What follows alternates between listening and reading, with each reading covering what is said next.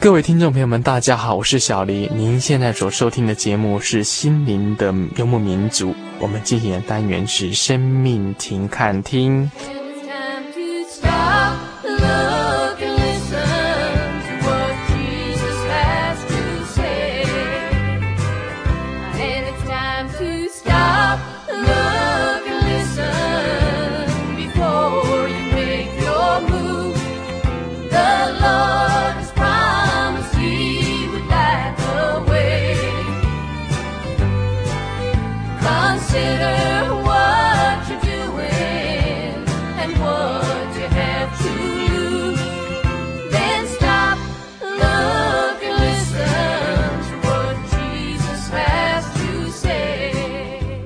小黎目前制作这个啊、广播节目，我所在的地方是在我目前工作单位的四楼。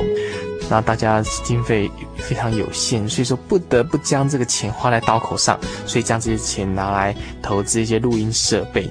那至于隔间呢，就没有钱可以做了，所以说必须要用很粗糙的啊，用一间办公室隔一隔啊，比如说在面前用个窗帘隔一隔，或者旁边用个地毯，然后用个很简单的吸音棉，来软化我们现在的声音的反弹音，用这样很简单的方式来隔音啊。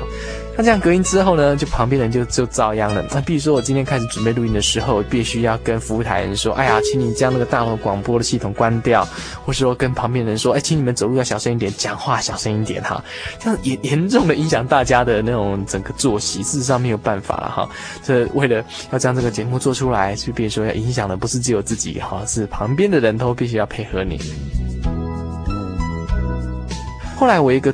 从事音乐工程的朋友，他告诉我说，真正的录音室它本身是很讲究的，它的玻璃本身两个中空的，那要把那空气抽出来，隔墙那个墙壁大概至少要十公分厚，那地板也不就更是讲究了，地板本身要必须要铺柏油啦，铺沙土啦，铺一些然后能够吸音的东西啊，让你在脚踏的时候没有那种反弹音哈。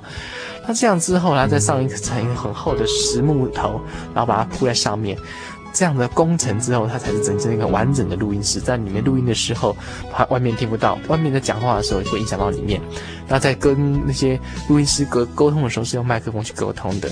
这样还真的在在做广播的时候，还不会影响别人，或是做音乐才不会影响别人的哈。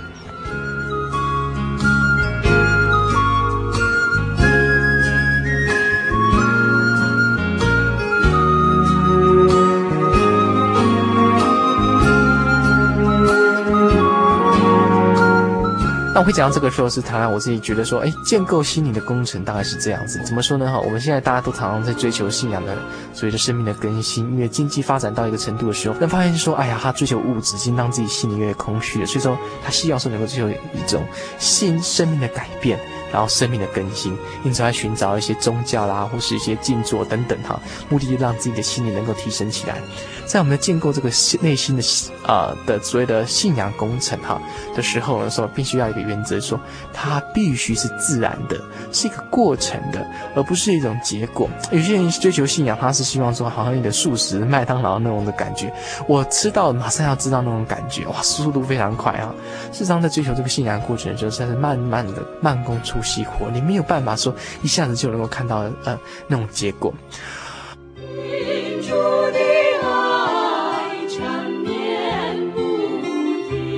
那事实上，这种追求生命的成长，它还是一种所谓的完成进行式。什么意思呢？这个好像又得到，又好像重新开始。就像我们今天去爬山，哎，爬到一个山峰之后，哎呀，正好觉得好像到了，事实上没有，马上一个下坡，一个平路，又是要进行另外一个山峰去爬，一直爬爬爬，然后又休息，又又缓和，然后又往上上坡，又平缓，往上上坡平缓，这样反反复复，反反复复，一直到这个整个这座山的最高峰，那就达到。这个所谓的目标了。事实上，我们追求成生命的成长也是哦。可能从你开始决定立志要追求生命的成长，一直等到你要离世之前，这个工作才会完成哈。它是周而复始，周而复始，让你慢慢慢慢的去追求心理的改变。今天你的心态是这样子，隔了十年之后，你的观价值观全部都不一样了哈。那所以说，我们在追求生命成长、追求信仰的那种路程当中，你必须要了解说，它必须是一个很自然的，那不能说随随便便的隔音，然后让旁边的人就反而觉得很为了要配合你的工作，然后为了要配合你的生命的成长，为了要配合你的信仰追求，然后影响大家的的生活哈。那这样的话，就让人变成你好像是一种所谓的那种怪人哈。那这样很得不偿失。苦海要再见春阳，如果哭喊要再见春阳，山峰继续日很久的生机，夜已久的笑意，阳。光仍在，而黑夜还会再来，当纯净装扮得像幸福，而止不了一起的冬。动员。也就变得甘甜了。银珠的爱缠绵不已，我父爱也深长一醉，清浅小溪缓缓流出，请求主爱。在保罗在圣经上所谈到，有所以有一句话叫做“将万事看作粪土”，他将万事看作粪土，为了要得着基督。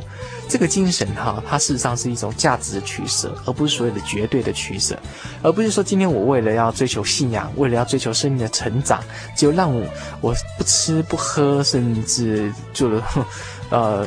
反常就是非常的异于常人这样子的行为，它是很奇怪的。事实上，你在追求这些跟你原有拥有的专业知识并不相违背。譬如说你，你你本身是学财经的、财管的。不是为了说你今天追求信仰的路程，就将你这些知识全部丢掉了，所以不管了。事实上，这两码事情。像这个他讲的所有将万事看作粪，为了要得着基督，这个是所谓价值取舍。当你要面对追求金钱跟追求所谓的信仰成长、生命的更新的时候，他必须要舍弃的这个取舍，所谓的呃那个金钱啊等等，这是所谓价值取舍，而不是所谓的绝对取舍哈。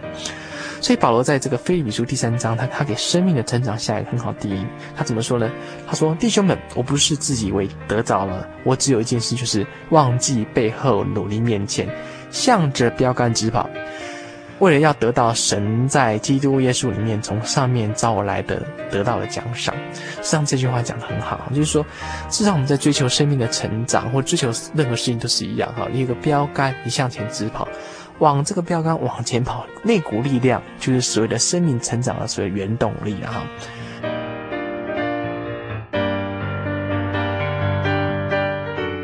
那有些人会忽略掉了，他看的不是标杆，他看的是旁边。比如说看到当别人跟人家跑的那种优越感哈。